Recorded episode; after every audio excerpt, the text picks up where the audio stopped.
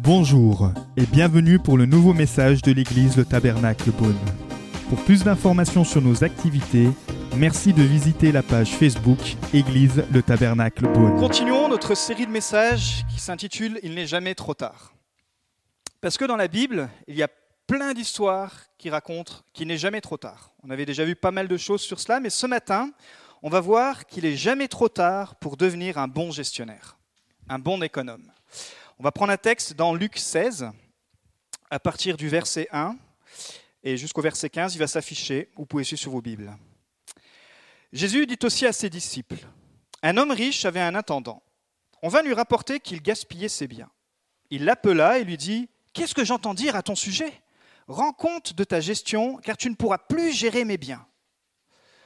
Ah, l'intendant se dit en lui-même, Que vais-je faire puisque mon maître m'enlève la gestion de ses biens Travailler la terre? Ah, j'en ai pas la force. Mendier J'en ai honte. Je sais ce que je ferai pour qu'il y ait des gens qui m'accueillent chez eux quand je serai renvoyé de mon emploi. Et voilà sa stratégie. Il fit venir chacun des débiteurs de son maître et dit au premier Combien dois-tu à mon maître Je dois 100 tonneaux d'huile d'olive, répondit-il. Il lui dit Voici ton reçu. Assieds-toi vite et écris 50. Ensuite, il dit à un autre Et toi, combien dois-tu? Je dois 100 mesures de blé, répondit-il. Il lui dit Voici ton reçu, écris 80. Chose surprenante, verset 8, le maître fit l'éloge de l'intendant malhonnête à cause de l'habileté qu'il avait fait preuve. En effet, les enfants de ce monde, et ça c'est Jésus qui conclut, sont plus habiles vis-à-vis de leur génération que ne le sont les enfants de lumière. Et voici l'enseignement de Jésus qui suit. Et moi je vous dis, faites-vous des amis avec les richesses injustes, afin qu'ils vous accueillent dans les habitations éternelles lorsqu'elles viendront à vous manquer. Celui qui est fidèle dans les petites choses l'est aussi dans les grandes, et celui qui est malhonnête dans les petites choses l'est aussi dans les grandes. Si donc vous n'avez pas été fidèle dans les richesses injustes, qui vous confiera les biens véritables? Et si vous n'avez pas été fidèle dans ce qui est à autrui, qui vous donnera ce qui est à vous? Aucun serviteur ne peut servir deux maîtres, car ou il détestera le premier et aimera le second, ou il s'attachera au premier et méprisera le second. Vous ne pouvez pas servir Dieu et l'argent. En entendant tout cela, les pharisiens qui aimaient l'argent se moquaient de lui. Et Jésus leur dit, Vous, vous cherchez à paraître juste devant les hommes, mais Dieu connaît votre cœur. De fait, ce qui est très estimé parmi les hommes est abominable devant Dieu. Seigneur, merci pour ta parole. Saint-Esprit, on t'invitons encore ce matin, c'est toi qui convainc, c'est toi qui agis, qu'encore tu puisses trouver des cœurs disposés, disponibles, pour que tu puisses faire ton œuvre. Amen. Dieu offre à l'être humain la capacité incroyable de devenir le gestionnaire. Depuis le premier livre de la Bible, on apprend que Dieu a mis entre les mains de l'homme de gérer la terre, de gérer les ressources, et c'est des choses qu'il met entre nos mains. Il nous dit même de bien gérer ça. Ensuite, on voit aussi dans les premiers livres qu'il nous dit de bien gérer notre sexualité. C'est pour ça qu'il a créé le mariage, parce que euh, quand tu es chrétien et que tu veux que, ta sexualité soit conforme euh, à Dieu, il faut que tu passes par le mariage. Et puis enfin, il nous parle aussi de gérer nos relations en pratiquant le pardon. On, entend aussi beaucoup, et dont un homme, euh, l'homme de Dieu, j'ai envie de dire Moïse, qui lui nous a dit qu'il faut apprendre aussi à gérer notre temps. Dans le psaume 144.4, je vous le lis très rapidement, l'homme est pareil à un souffle, sa vie passe comme une ombre. Et c'est dans le psaume 91 pardon, que Moïse dit que Enseigne-moi à bien compter mes jours. Parce que justement, le psalmiste dit, notre, vie, c'est qu'une ombre sur cette terre. Et euh, Moïse avait compris qu'il fallait qu'on compte nos jours. Gérer notre vie spirituelle aussi. Je ne sais pas si euh, cette année, c'était votre priorité. On arrive à l'été, parfois c'est bien de faire un petit peu le réglage, mais Jésus a dit chercher premièrement le royaume de Dieu. Il n'a pas dit chercher deuxièmement, il n'a pas dit chercher une fois que vous, avez satisfait vos besoins, il a dit non, cherchez premièrement. Pourquoi? Parce que quand ton âme est remplie spirituellement, ensuite, tu peux aller mieux. Donc, il nous parle aussi de gérer nos talents. Est-ce que vous êtes conscient que vous avez des talents dans votre main? Des talents, euh, des capacités. Pour certains, c'est l'intelligence. Pour d'autres, c'est manuel. Pour d'autres, c'est tout ça en même temps. Certains ont reçu beaucoup de talents. Il est dit qu'il leur, sera demandé beaucoup plus. Mais certains n'ont reçu qu'un talent, mais il leur a aussi demandé quelque chose. Donc, euh, on doit gérer ce que Dieu a mis dans notre main. Gérer notre santé. Vous savez, euh, Parfois, par rapport à ce qu'on mange ou tout ce, qui nous entoure, on peut aussi gérer sa santé, dire bah tiens, il faut que je prenne en charge ma santé. C'est pas Dieu qui va qui va prendre en charge ta santé. Et, je vais voir si j'entends aussi un amen, Dieu nous demande de gérer l'argent. Ah ça va, je ne suis pas dans une église de religieux. Normal. L'argent que nous avons appartient à Dieu. En fait, il faut que quand tu es chrétien, il faut que tu vois que Dieu est le propriétaire de tout. Et que nous, nous sommes juste des intendants, des gestionnaires. Notre vie, notre temps, notre santé, notre argent, tout nous vient de Dieu. Dieu, d'un moment à l'autre, il peut, il peut couper ton souffle. Et d'un moment à l'autre, le travail, il peut te le donner, ça vient de lui. Et nous sommes que des administrateurs ou des économes, des gestionnaires. Nous ne gérons pas notre argent, en fait, mais on gère l'argent de Dieu. Et ça, c'est important d'avoir cette perspective-là en tant que chrétien, parce que vous allez voir, ça vous permet d'attirer aussi euh, la bénédiction de Dieu sur vos finances, sur votre vie, et euh, d'être un bon gestionnaire. Dans 1 Corinthiens 4, 2, Paul disait, de reste, ce qu'on demande des dispensateurs ou des gestionnaires, c'est que chacun soit trouvé fidèle. La fidélité, je vous dis, dans la parole de Dieu, c'est beaucoup, c'est euh, un thème qui revient beaucoup, et c'est un thème dont on a besoin de s'emparer encore. On a besoin de développer notre fidélité. La façon dont un chrétien gère l'argent révèle sa capacité en fait à administrer les richesses du royaume de Dieu. Et euh, par exemple, on dit oui, mais moi, quand je gagnerai 100 000 euros, eh ben là, je pourrais commencer à donner, à donner à des œuvres de charité, ou par exemple donner tout simplement euh, à mon église. En fait, la question, c'est pas de savoir ce que tu pourrais faire si tu avais 100 000 euros, mais ce que tu fais aujourd'hui avec ce que tu as entre tes mains. Et ça, c'est euh, ce que Dieu nous permet de faire, c'est d'être euh, des bons gestionnaires. Alors, Jésus raconte une parabole qu'on appelle la parabole de l'intendant infidèle, une parabole qui est très mal comprise. Peut-être vous-même, hein, alors que je l'ai lu, il y a plein de choses que vous n'avez pas saisies. On va essayer ce matin de regarder justement à des principes qu'on peut tirer de cette parabole. Jésus, attention, premièrement, euh, il ne fait pas la promotion de l'intendant ou du gestionnaire malhonnête. On est d'accord. C'est pas ça qui. Il nous dit simplement qu'on peut tirer des bonnes leçons de ce mauvais gars. Vous savez, parfois dans le monde séculier, on peut s'inspirer des bonnes choses. Ce n'est pas parce que ce n'est pas chrétien que les principes euh, dont, ces personnes utilisent ne sont pas, sont pas des bons principes. Et c'est pour ça que cette, cette parabole s'adresse aux disciples de Jésus. Je pense qu'ici, il y en a, mais il s'adresse aussi aux pharisiens. Et je pense qu'ici, il n'y en a pas. Et l'histoire, très résumée, elle, elle, se compose de deux personnages principaux. Un propriétaire qui a beaucoup de terrain. Alors aujourd'hui, c'est les vignes. Lui, à l'époque, au 1er siècle, ce qui permettait d'être très riche, c'est d'avoir des, terrains où on pouvait cultiver des oliviers pour faire de l'huile d'olive et cultiver du blé pour faire du pain. Donc ce propriétaire a d'immenses terrains et forcément, pour, euh, pour travailler ces terrains, il emploie des agriculteurs. Au 1er siècle, les agriculteurs payaient leurs dettes une fois la récolte une fois que la récolte avait lieu. Une fois que la récolte avait lieu, hop, il faisait le point avec euh, le gestionnaire. Et justement, ce n'était pas le propriétaire qui s'occupait de ça, mais il déléguait cette tâche à un gestionnaire, à un économe, euh, à une personne qui, en fait, a été élevée dans la famille depuis tout petit. Ça se peut que ce soit même un esclave, on nous a dit, mais en fait, c'est une personne qui avait gagné la confiance de la famille. Et il avait tellement gagné la confiance du maître qu'à un moment donné, le maître, il dit Waouh, toi, je vais te confier la gestion de tous mes biens. Donc le maître s'en allait, il voyageait, il faisait la promotion pour que ses employés travaillent bien, pour que euh, tout se passe bien, et toute la partie gestion, toute la partie comptabilité était gérée par un homme. Mais l'histoire nous dit que, au bout d'un moment, apparemment, cet homme n'était pas un si bon gestionnaire que ça, parce que les employés vont voir que cet homme, il faisait des magouilles. Et il nous est dit qu'ils vont aller finalement le dénoncer parce qu'ils savaient que ce qui était en faillite, c'était leur emploi, c'était tout le domaine, etc. Donc, le maître, le chef, le patron, il appelle le gars, l'économe, et il lui dit bah écoute, rends-moi compte de, ta, de ton administration parce que ta journée, ton, ton, ton travail s'arrête maintenant. Et voilà ce que l'économe, voilà ce que cet homme va penser. Il va dire bon, je me suis fait choper, mes comptes offshore ont été découverts. Mince alors, mince, mince et mince. Mais qu'est-ce que je vais faire? Il se dit ah, j'ai pas envie d'aller travailler dans les champs comme un esclave. Franchement, c'est pas mon truc. Puis il dit finalement mendier non plus. Alors qu'est-ce que je vais faire? Vite, avant que tout, se sache dans le domaine, il appelle tous ceux qui devaient, tous les agriculteurs qui devaient l'argent au patron. Il dit venez, venez vite les gars. Toi, combien tu dois au patron avant que la récolte arrive Écoute, moi je dois. On a lu 100. 100 euh, tonneaux d'huile. Il dit bah, écoute, écris 50. C'est-à-dire qu'il lui fait une remise de 50%. Le gars dit waouh, génial. Euh, et puis il fait venir comme ça tous les débiteurs du patron, jusqu'à il fait des promotions de 20 à 50%. Du coup, c'est quoi sa stratégie? Il nous a dit qu'il veut faire ça parce que le jour où il aura plus un emploi, qui sera jeté dehors, il veut qu'il y ait des personnes qui l'accueillent. Parce que ces débiteurs, qui étaient les débiteurs du patron, deviennent ses débiteurs auprès de lui. Ils lui doivent maintenant une dette auprès de cet économe.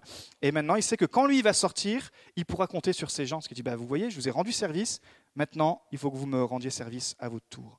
Et c'est pour ça que le patron félicite l'intendant. Il dit Waouh, pas mal, parce que tu t'es fait choper, mais euh, effectivement, tu as préparé un plan, tu as préparé une stratégie qui va te permettre de d'assurer ton avenir terrestre. Et c'est pour ça que Jésus conclut, où il dit que Jésus félicite pas l'escroquerie en soi-même, mais il dit on peut s'inspirer de ce mauvais gars parce que comme lui a eu une stratégie pour se préparer un futur terrestre, nous, les enfants de Dieu, nous devons utiliser ces, quelques stratégies pour nous préparer un futur céleste. Et on va voir en quoi ça consiste. Donc, si vous êtes choqués ce matin par cette parabole, c'était le but de Jésus. Jésus, il a choqué son auditoire. D'ailleurs, comme je vous ai dit, les pharisiens, qui étaient donc les hommes les plus religieux, les, pasteurs d'aujourd'hui, on pourrait dire les plus pratiquants, ceux qui étaient les plus instruits, euh, il nous est dit au verset 14, en entendant tout cela, les pharisiens qui aimaient l'argent se moquaient de lui.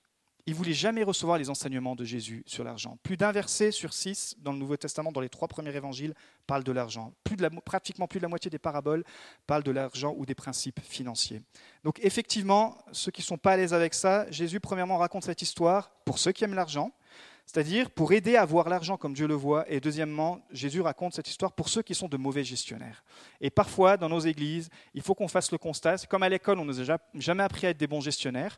Peut-être dans votre famille, euh, vous n'avez pas eu un, bon modèle de gestion. Et eh bien, on se retrouve avec des chrétiens qui sont des mauvais gestionnaires des ressources de Dieu. Donc, ce matin, c'est simplement des principes que vous pourrez appliquer, qui sont très, qui sont très simples. Jésus ne fait pas l'éloge de l'arnaque de cet arnaqueur, mais de sa prudence, encore une fois, c'est-à-dire de sa sagesse, son habileté à s'assurer un avenir dans cette situation. Quand tu es prudent ou quand tu es sage, tu peux préparer les choses. Et c'est pour ça que Jacques dit, si tu manques de sagesse, demande-la. Et peut-être tu as besoin de sagesse dans tes finances. Parce que si ton compte était étalé au jour, euh, eh ben on verrait qu'il y a des choses peut-être qui disent bah, cet homme-là est un insensé ou cet homme-là est un sage, ou cette femme-là est un insensé ou cette femme-là sage. Mais Dieu te donne la sagesse, donc il n'est jamais trop tard pour devenir un bon gestionnaire. Alors, première chose, quatre choses à ne pas faire avec son argent. Première chose, ne pas gaspiller son argent. Voici ce qui nous est dit. On va lui rapporter que cet homme gaspillait les biens, les biens qui ne lui appartenaient pas, les biens de son maître. Dieu est le propriétaire de l'argent et qui nous met à sa disposition. Dans AG 2.8, il dit L'argent m'appartient. L'or m'appartient, déclare l'Éternel, le maître de l'univers. Et dans 1 Timothée 6.17, il dit Dieu nous donne tout avec abondance pour que nous en jouissions. Première chose, il ne faut pas gaspiller l'argent. Donc ça, c'est peut-être quelque chose que tu dois retenir ce matin ou que tu sais, mais effectivement, tu ne dois pas gaspiller parce que l'argent, finalement, ne t'appartient pas. Deuxième chose, il ne faut pas aimer l'argent. Aucun serviteur ne peut aimer ou servir deux maîtres, car où il détestera le premier, aimera le second, ou s'attachera au premier et méprisera le second. Vous ne pouvez pas servir Dieu et l'argent. En fait, tu ne peux pas avoir deux numéros un dans ta vie. Et ça, tes finances, c'est un bon cursus, on peut dire. C'est un bon euh, curseur, pardon. Certains sont esclaves de l'argent. Ça veut dire quoi être esclave de l'argent? Ça veut dire que c'est pas toi qui décides où tu veux financer tes projets, mais c'est suivant ce qui te reste sur ton compte ou tes débits que tu dis bah là peut-être que je pourrais faire ci, peut-être que je pourrais faire ça, et du coup tu deviens l'esclave de l'argent. Alors que Christ, avec la sagesse, avec les proverbes, avec la Bible, te dit bah écoute, peut-être il y a une saison effectivement, il faut que tu mettes tout ça en ordre pour qu'à un moment donné tu deviennes le maître de l'argent. C'est-à-dire qu'il ne faut pas avoir peur de l'argent. Moi, je ne comprends pas pourquoi les chrétiens n'aiment euh, pas qu'on parle de l'argent ou ont peur de l'argent. Puisque l'argent, ou tu deviens son esclave, ou tu peux en être le maître. Et c'est ce qu'il dit, tout simplement. Et euh, c'est simplement une façon de voir l'argent et de dire à notre argent où on veut qu'on l'aille. Vous savez, par exemple, parfois j'entends certaines personnes, pas ici, hein, mais quand j'étais euh, à l'école biblique, certains qui disent Oh, mais moi j'aurais tellement aimé faire une école biblique, mais j'ai pas l'argent. Et vous savez, moi en troisième, je voulais faire une école biblique et je tenais ce discours. Mais j'ai pas l'argent. Et je remettais ça sur le dos des parents, etc. Euh, et, en fait, à un moment donné, j'ai eu la révélation. Je dis, ben, si tu as l'argent, c'est juste que tu n'es pas le maître de l'argent. Alors ce qui s'est passé, c'est que plus tard, donc vous voyez, il m'a fallu dix ans pour comprendre ça. Plus tard, j'ai dit, ben, je vais te mettre de l'argent. Donc pendant une certaine période, je vais ordonner à mon argent de financer ce projet. Et j'ai mis l'argent de côté pour ensuite partir à l'école biblique. Et les, écoles bibliques, pour ceux qui veulent le faire, elles sont pleines de chaises vides comme ça. Pourquoi? C'est pas parce que Dieu veut pas que tu ailles à l'école biblique. C'est parce que tu n'es pas maître de ton argent. Et c'est pour ça que Dieu te donne gestionnaire. Il dit bah, écoute, tu fais comme tu veux. Mais si tu deviens gestionnaire, et ça, ça peut être pareil pour des vacances, ça peut être pareil pour des projets, c'est dire bah voilà, on se cale avec ma femme, etc. On va ordonner à notre argent d'aller quelque part. Et ça, pour moi, il m'a fallu quelques années pour le comprendre. Et ce matin, je vous le livre comme ça, en quelques minutes. Donc, troisième chose, ne faites pas confiance à l'argent. Que vais-je faire puisque mon maître m'enlève la gestion de mes biens? En tant que chrétien, si tu perds ton emploi, oui, ça crée un stress. Mais ton employeur, ce n'est pas ton employeur physique, c'est le Père céleste. Cet homme-là, il a eu peur parce que justement, il a perdu son emploi et sa sécurité était dans quoi? Était dans l'argent que son emploi lui, rapportait. Je regardais très rapidement un, reportage sur les bitcoins et tout ça. Vous avez vu toute l'ascension que ça fait Et puis euh, en 2017, comment ça s'est explosé? Tous ceux qui avaient mis leur argent, leur confiance, euh, ont été complètement dans l'illusion et ont été délusionnés. L'argent, on va voir, c'est pas du tout un bon endroit où mettre sa confiance. Notre source de l'emploi, c'est pas ton patron, mais c'est Dieu. Et c'est Dieu qui permet que je travaille. C'est Dieu qui permet que euh, ma femme travaille. C'est Dieu qui permet que chaque chrétien ici travaille. Et ça, il faut que tu puisses le comprendre. Que ton travail, oui, c'est parce que tu as, fait des études, on est d'accord, tu as fait ta part, mais au bout du compte, le patron de ton patron, c'est Dieu. Ok? Donc ça soulage, parce que tu dis, ben, si je perds mon emploi, hé, patron là-haut, ah oui, patron, tu vas me trouver un boulot. Et puis il y aura peut-être une saison, ça prend un peu plus. Mais tu perds ta maison, bon, patron, Qu'est-ce qu'on fait? C'est pas ma maison, c'est ta maison. Et ça, ça te libère dans les finances. C'est Dieu qui permet que je travaille, me rend gestionnaire d'un salaire. On chante Ma confiance est en toi. Mais parfois, la confiance, elle est en lui, mais sauf dans les finances. Et, euh, et, ça, c'est peut-être une percée pour toi ce matin. C'est de le vivre réellement. Mon peuple m'honore des lèvres, mais son cœur est éloigné de moi. Matthieu 15, 8. C'est-à-dire qu'on peut parfois, et je ne parle pas simplement de l'Église, chanter, etc., on peut avoir une vie de chrétien, mais notre cœur. Pour ça qu'il dit, là où sera ton trésor, là sera ton cœur. Et euh, on peut honorer des lèvres, on peut, ah, mais Dieu, ce qu'il veut, c'est notre cœur. Dans Proverbe 24, 23, 4, je vous le lis, ne te fatigue pas à acquérir la richesse, n'y applique pas ton intelligence. En effet, la richesse se fait des ailes, et comme l'aigle, elle prend son envol vers le ciel. En fait, l'argent, il fait comme l'oiseau. Fait comme l'oiseau. Et vous avez vu sur les dollars, il y a quoi? Il y a un aigle. Mais il y a un aigle. Et c'est fou parce qu'ici, c'est dit que la richesse, c'est comme un aigle. C'est-à-dire, à un moment donné, tu le vois, ça fait du bruit, c'est beau, c'est grand, mais ça disparaît. Donc, Troisième point, ne mets pas ta confiance. Il y a une chose dans laquelle, par contre, tu peux mettre ta confiance, c'est l'amour de Dieu. Paul dit qu'il a l'assurance, la confiance, que rien ne peut le séparer de l'amour de Dieu, manifestant Jésus-Christ, Romains 8, 38, 39. Et quatrième chose, n'en fais pas ta satisfaction. Parce que plus on a de l'argent et plus on en veut, c'est Ecclésias qui dit ça. Celui qui aime l'argent n'en sera jamais rassasié, et celui qui aime les richesses n'en profitera pas. Cela aussi, c'est de la fumée. La valeur de l'homme ne dépend pas de ses biens. Dans Luc 12, 15, il dit Gardez-vous avec soin de toute soif de posséder, car la vie d'un homme ne dépend pas de ses biens, même s'il est dans l'abondance. La vie, ta valeur ne dépend pas de la qualité de ta voiture, ou ta valeur ne dépend pas de la magnifique maison que tu peux avoir. Tout ça, déjà, d'une, on ne pourra jamais euh, l'emporter au ciel. Et de deux, en tant que chrétien, ça montre que ta valeur, elle dépend de le prix qui a été payé, c'est Christ. Elle dépend de ta relation avec Christ. Est-ce que ça veut dire que je ne peux pas avoir une belle maison et une belle voiture? Non, ça veut juste dire que la priorité, c'est où est-ce que je mets ma confiance Et est-ce que c'est finalement quelque chose qui va me mettre ou mon couple dans le péril, ou c'est simplement la continuité dans, euh, nos finances Et c'est pas là-dedans où je trouve mon identité? Tu as de la valeur parce que Jésus-Christ est mort pour toi. Son esprit vient en lui, c'est la vie éternelle. Donc voilà la première chose qu'on a vue, il ne faut pas gaspiller son argent, il ne faut pas aimer l'argent, il ne faut pas mettre sa confiance dans l'argent et il ne faut pas en faire sa satisfaction. Maintenant, trois choses que l'histoire nous apprend. Dieu nous demande de gérer ses biens, en général. c'est ce qu'il a dit, il a fait venir cet homme parce qu'il fallait qu'il lui rende des comptes. Pourquoi? Parce que tout lui appartient. Dans l'histoire, il lui a laissé tous les biens entre ses mains et un manager. Et la première, peut-être révélation pour toi ce matin, c'est que comme cet homme a été un manager qui a eu du mal à gérer les finances, on ne va pas le juger trop vite. Parce que je ne sais pas si vous et moi, on est des si bons managers que ça, des biens que Dieu nous donne. Je ne sais pas où tu en, es, toi, dans, la gestion des finances, mais euh, on ne va pas le juger trop vite, d'accord? Parce qu'on sait que tout nous vient de Dieu et qu'on doit tout bien administrer, mais finalement, est-ce qu'on le fait parfaitement? Est-ce qu'on administre bien notre temps? Est-ce qu'on administre bien la paye qui tombe? Est-ce qu'on administre bien les talents, les dons qu'il nous donne? Euh, Dans Jacques 1,17, il dit Tout bien fait, tout cadeau de valeur et don parfait viennent d'en haut. Et c'est ça la révélation. Tu dis, bah, de toute façon, tout me vient d'en haut. Donc, il faut, que j'apprenne à les gérer selon la vision de Dieu. Notre vie, notre intelligence vient de Dieu, notre santé, notre corps. Nous sommes les intendants et Dieu est le propriétaire. Quelqu'un a dit, tout ce que nous avons, ce sont des choses à administrer. pas seulement l'argent que nous donnons à l'Église ou pour les pauvres, tout ce que nous possédons est à Dieu et doit être utilisé pour sa gloire. En fait, Dieu, il s'attend à ce qu'on administre bien tout ce qu'il nous donne entre les mains. Il dit voilà, voilà ce que j'ai donné pour telle personne, pour tel couple, mais je m'attends quand même que tu deviennes un bon gestionnaire. Et il nous donne des outils, c'est pas juste comme s'il attendait qu'on se plante. Donc il nous donne des outils. Vous savez, parfois, le monde nous enseigne. Quand on est parti euh, en congé en, Albanie l'été dernier, on a loué une voiture. On n'était pas le propriétaire de la voiture. Donc, quand je roulais, euh, je faisais vraiment attention. Mais à un moment donné, par inadvertance, je l'ai rayé. Quand je suis allé rendre la voiture location, je ne lui ai pas dit, oh ben écoute, j'ai la foi, je regarde, je suis chantier, je suis bon, je suis vraiment... Ils sont fous le gars. Il dit, non, contrat, je suis le propriétaire, c'est rayé, il faut que tu rembourses. Et parfois, avec les choses de Dieu, on les prend tellement à la dérision, alors que Dieu nous donne beaucoup plus à gérer. Et que si on le fait tellement bien, lui, il ne va pas venir nous reprocher, écoute, tu as rayé et tu fais plus euh, partie du royaume des dieux, de Dieu. pardon. Ton salut ne dépend pas de ça. Mais les récompenses célestes dépendent de la façon dont tu auras géré les talents, l'argent et les ressources que Dieu t'aura données.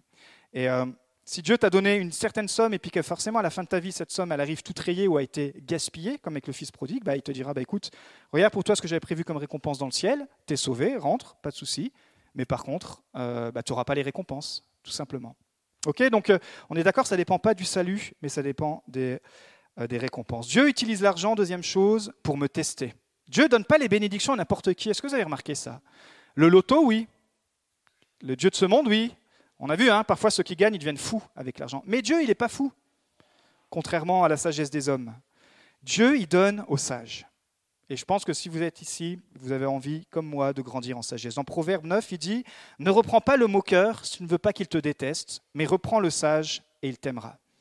Donne au sage et il deviendra encore plus sage. Enseigne le juste et il augmentera son savoir.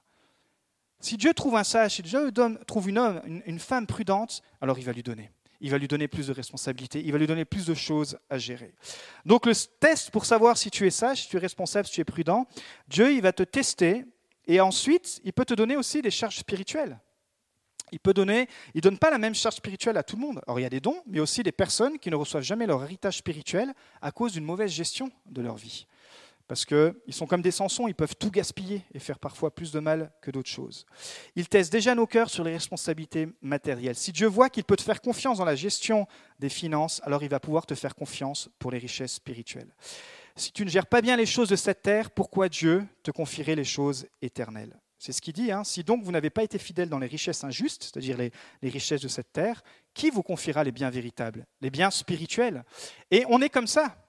L'Église, vous faites confiance parce qu'il y a un conseil d'administration et que vous, faites confiance à ce que cet argent soit bien administré. Et comme cet argent est bien administré, vous êtes capable aussi d'entendre la prédication. Combien d'hommes spirituels ou de, euh, sont discrédités à cause de la, tenue des comptes? Vous voyez? Et dans, dans, le milieu naturel, on l'applique, mais parfois dans notre vie spirituelle, on se dissocie. Alors qu'en fait, il y a tellement plus pour toi. Et parfois, tu as percé elle vient juste avec les finances. Alors parfois, il faut 1, 3, 5 ans pour mettre les finances à jour, mais il y a une percée spirituelle qui peut arriver pour ta vie. Il teste deux choses, ta fidélité dans les finances. Là où est ton trésor, là aussi sera ton cœur. Matthieu 6, 19, 21. Comme je l'ai déjà dit, là où tu mets ton argent, ton cœur va s'y attacher. Même si c'est un truc qu'à la base, tu n'avais pas pensé. Tout à coup, on te dit, bah, tiens, on va parier sur tel sport. Un sport concours d'autruche. Rien à voir. Je dis, ouais, Dave, écoute, là, il y a vraiment moyen de se faire des sous. Concours d'autruche, c'est incroyable. J'ai des autruches qui sont super grandes, elles vont plus vite que tout le monde. Mais ça n'existe pas, ce sport. Si, si, mais on peut gagner plein d'argent.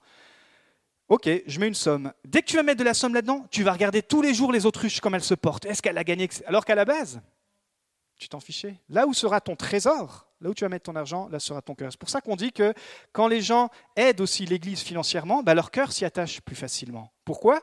Parce qu'il y a un lien. On dit, bah voilà, c'est mon Église. Et c'est pour ça que d'ailleurs, nous, l'offrande, vous avez vu, c'est un cœur. Parce que ça devient de la générosité. Euh, aujourd'hui, je ne vais pas parler des dîmes, etc. Parce que ça vient d'un cœur généreux. Donc ça, c'est le premier test. Et puis, deuxième test, c'est Dieu, il voit si lui peut te faire confiance. Vous savez, il nous a fait confiance à nous au début. Il nous a donné le temple à gérer avec un loyer de 350 euros. Il dit, bah voilà, on va voir si la communauté, si les pasteurs, si les leaders sont capables de gérer ça, de gérer les finances. Parce que si on n'était pas capable de gérer les finances d'un temple, on aurait, à 350 euros, on n'aurait pas pu être capable, on ne pourrait pas être capable aujourd'hui de gérer ce local à 1900 euros. Et le jour où on sera plus capable de gérer ça, qu'est-ce qu'on va faire? Dieu va pas nous donner quelque chose de plus grand. On va rétrograder. Vous voyez comme quoi la gestion des finances, euh, elle, révèle aussi notre maturité, notre capacité. Celui qui est fidèle dans les petites choses, il est aussi dans les grandes, et celui qui est malhonnête dans les petites choses, il est aussi dans les grandes. Si donc vous n'avez pas été fidèle dans les richesses injustes, qui vous confiera les biens véritables? Et moi, ma vie sur cette terre, c'est pour des biens véritables. Franchement, je vous le dis. Bien sûr, euh, on a une maison, etc. Mais je sais que ce qui compte, c'est ce qu'on peut amassé au ciel. Et tout ce qu'on peut faire sur cette terre pour permettre ça, euh, on le fait. C'est pour ça que je prêche et qu'on on, fait ça gratuitement. Pour moi, ma récompense, c'est pas que l'Église doit me donner un salaire, parce que ça, c'est pas pas le but. Ma récompense, c'est que vous soyez nourris et que vous puissiez aussi emmener des, des personnes non chrétiennes, que ces, que ces personnes non chrétiennes, à travers votre témoignage, deviennent chrétiennes et qu'elles remplissent le ciel. Vous voyez, c'est quoi la récompense? Dieu veut qu'on fait les choses qui comptent vraiment, spirituelles. Il veut faire de toi un leader spirituel. Et troisième chose, l'argent est un moyen pour accomplir les plans de Dieu. L'argent n'est ni bon ni mauvais, c'est l'amour de l'argent. Et parfois on croit qu'on n'aime pas l'argent, mais j'aimerais vous dire que tous dans notre cœur, on y est attaché quelque part. Dans 1 Timothée 6, dit L'amour de l'argent est en effet à la racine de tous les maux. En s'y livrant, certains se sont égarés loin de la foi et se sont infligés eux-mêmes bien des tourments. On peut utiliser l'argent pour construire l'Église, comme on l'a dit, pour subvenir des œuvres de charité, mais on peut utiliser aussi l'argent pour euh, construire euh, des, euh, des systèmes pour distribuer la drogue. On peut faire le bien et on peut faire le mal. Jésus nous dit d'utiliser l'argent pour remplir le ciel. Moi, je vous dis, faites-vous des amis avec les richesses injustes, c'est-à-dire avec les richesses qui nous donnent sur cette terre, afin qu'ils vous accueillent dans les habitations éternelles lorsqu'elles viendront à vous manquer. Encore une fois, Jésus ne félicite pas la malhonnêteté de l'homme, mais sa prudence, sur trois choses qu'on peut retenir. Cet homme, il a pensé au futur. Première chose. C'est-à-dire que que vais-je faire? Puisque mon maître m'enlève la gestion de ses biens, que vais-je faire? Et il va dire, il va trouver une stratégie. Il a pensé à sauver son avenir.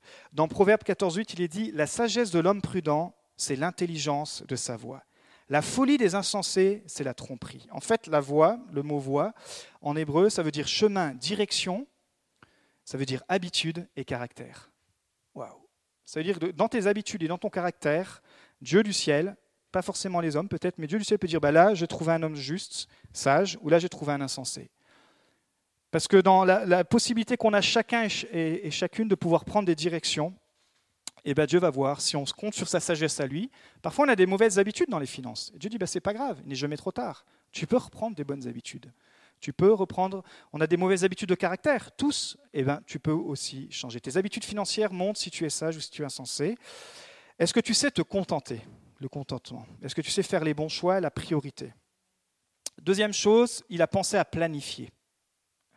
Je sais ce que je ferai pour qu'il y ait des gens qui m'accueillent chez eux quand je serai renvoyé de mon emploi. Il savait ce qu'il allait faire. Il a planifié la suite. Il a pensé au futur et il a planifié euh, la suite. Il a dirigé l'argent là où il veut et non pas c'est l'argent qu'il a dirigé. L'homme projette de suivre tel chemin et Dieu dirige tes pas. Proverbe 16, 9 mais il faut que l'homme projette quand même. Souvent, on est tellement spirituel qu'on croit que Dieu doit tout projeter. Non, tu projettes et tu soumets à Dieu. Et Dieu te dit, oui, là c'est bon, mais dans tes finances, c'est pareil. Est-ce que vous priez pour vos finances? Est-ce que, en tant que couple, vous vous asseyez euh, peut-être une fois par an, une fois par mois, une fois par jour?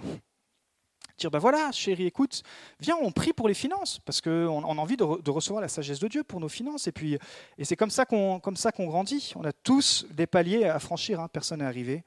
Et ça, c'est pouvoir projeter d'avoir des économies, au cas où tu as des pépins.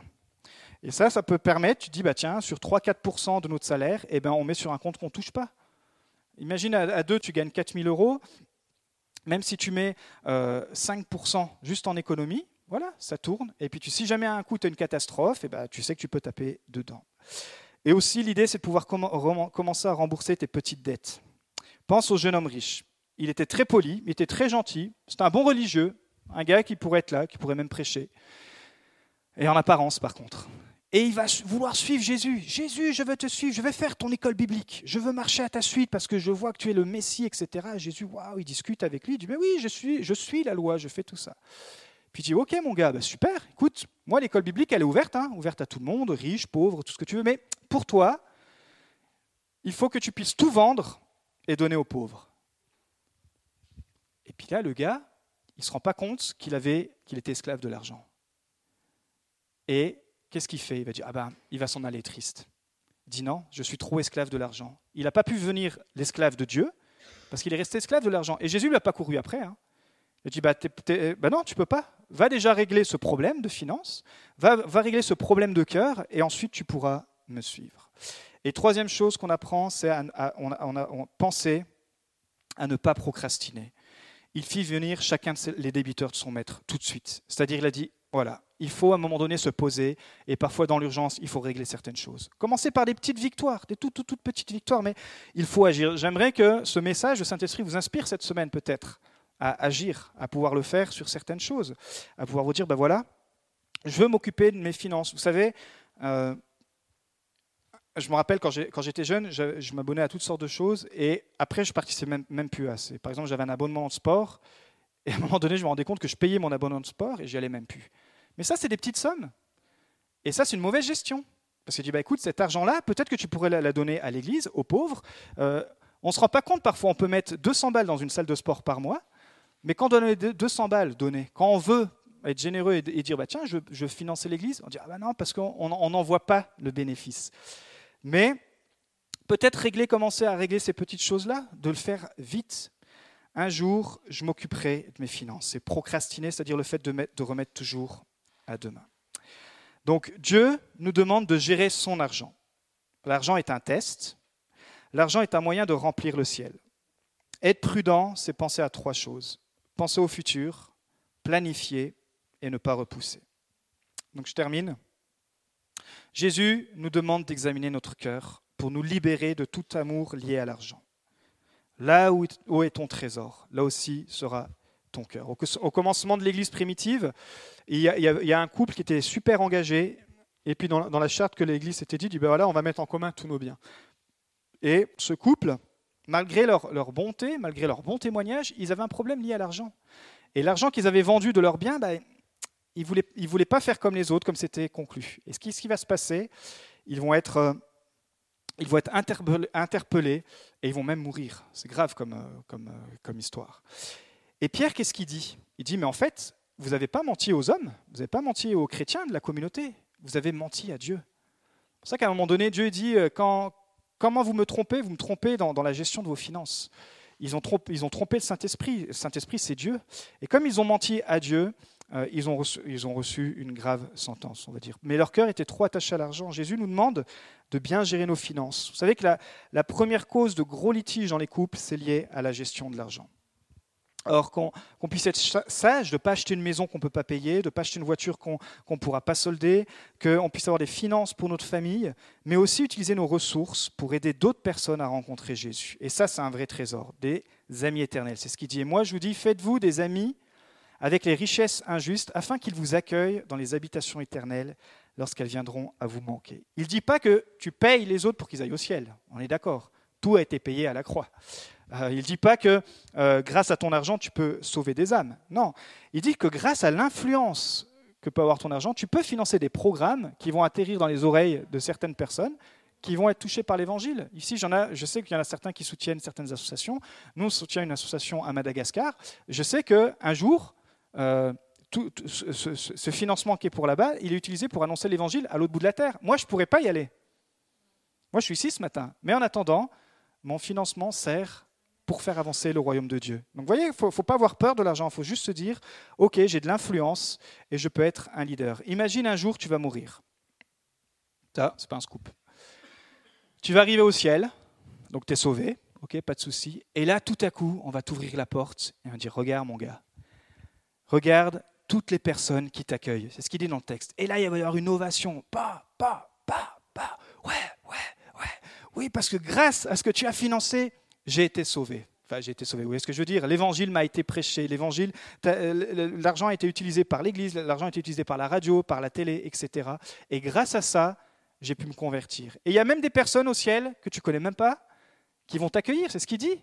Faut qu'on, faut qu'on pense au trésor du ciel. Et on a le choix en tant que chrétien, c'est un choix, hein, la gestion c'est un choix, de pouvoir participer à ça, de dire, quand je vais arriver au ciel, moi je veux que mes finances, elles résonnent dans le cœur des gens, qui m'accueillent, qui me disent, waouh, merci, merci d'avoir euh, usé, d'avoir bien utilisé tes finances.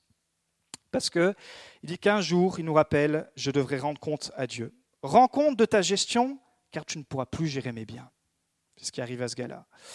Et on sait qu'il y a beaucoup de paraboles qui disent finalement, qu'est-ce que tu as fait avec ce que je t'ai donné? Qu'est-ce que tu auras fait personnellement? Il est dit dans, dans Romains 4.12, Ainsi donc, chacun de nous rendra compte à Dieu pour lui-même. C'est-à-dire que même entre couples, chacun a sa propre responsabilité. On ne peut pas dire, bah tiens, c'est toute sa responsabilité. Non, chacun devra rendre compte. Et pour, et pour la gestion des finances aussi, il va dire, bah, et finalement, est-ce que tu as été avare ou est-ce que tu as été généreux? Est-ce que tu avais reçu beaucoup et tu as donné beaucoup Ou est-ce que tu as reçu peu et tu as quand même donné? Vous voyez? Toute la grâce que tu as eue, la liberté, on est, on est si fort, nous évangéliques, pour parler de la grâce de Dieu. Mais il y a une grâce, une générosité aussi dans les finances pour faire avancer, encore une fois, le royaume de Dieu. Et ça marche bien sûr pour tous les domaines dans notre vie. En effet, on donnera à celui qui a, il sera dans l'abondance. Mais à celui qui n'a pas, on enlèvera même ce qu'il a. À celui qui a voulu donner, il sera, donné en retour. Et vous savez, si vous pratiquez ça, et pour ceux qui le pratiquent, vous vous en rendez compte, il y a une bénédiction derrière. Vous manquez jamais de rien. Peut-être c'est parfois lastminute.com, mais il y a toujours une bénédiction en retour. La vraie nature d'un être humain se voit à la manière dont il gère les petites choses. Les gens vraiment fidèles sont généreux en raison de leur nature, non en raison de leurs circonstances. Et je termine avec l'enfant qui a donné cinq pains et deux poissons. On, on prêche beaucoup sur la multiplication. Ça a permis de nourrir parmi au moins 15 000 hommes. Mais dans toute la foule, est-ce qu'il n'y avait pas d'autres personnes qui avaient des pains et des poissons? Si. Mais il y avait juste cet enfant qui a eu le cœur généreux. Et il est venu apporter à Jésus, la foule était affamée, et il a dit, bah oui, on a trouvé un petit garçon qui a cinq pains et deux poissons. Mais grâce à la générosité de cet homme, de cet enfant, pardon, Jésus a pu le multiplier et il a pu nourrir 15 000. Donc c'est pour ça que ce n'est pas une histoire de montant. Peut-être toi, à la fin de ton mois, tu sais, il te reste cinq pains et deux poissons. Peut-être la première chose, comme on dit, c'est de regarder un petit peu tout ça, de, de prier, de regarder et tout. Mais peut-être que ces cinq pains et deux poissons, tu t'en rends pas compte. Ça peut permettre que l'évangile puisse euh, se répandre et permettre surtout la multiplication ne faut pas se leurrer, euh, une église a besoin de finances pour avancer. Le jour où on n'a plus de finances, on ferme le local, et c'est fini. Le jour où on a, plus de finances, on peut, investir dans plein de choses, etc. Euh, on va faire venir l'équipe d'évangélisation euh, de, Dijon. Bah, on a dû prendre des finances pour faire des flyers. C'est pas gratuit, hein, même si on est chrétien. Rien n'est gratuit. Mais justement, on ne doit pas avoir peur de l'argent et on doit diriger notre argent. Dire oui, je veux que l'argent soit dirigé pour ça, pour faire avancer le royaume de Dieu. Levons-nous, nous allons terminer euh, par la prière. Nous espérons que vous avez apprécié le message de cette semaine. Pour plus d'informations sur notre Église, merci de visiter la page Facebook Église le Tabernacle Beaune.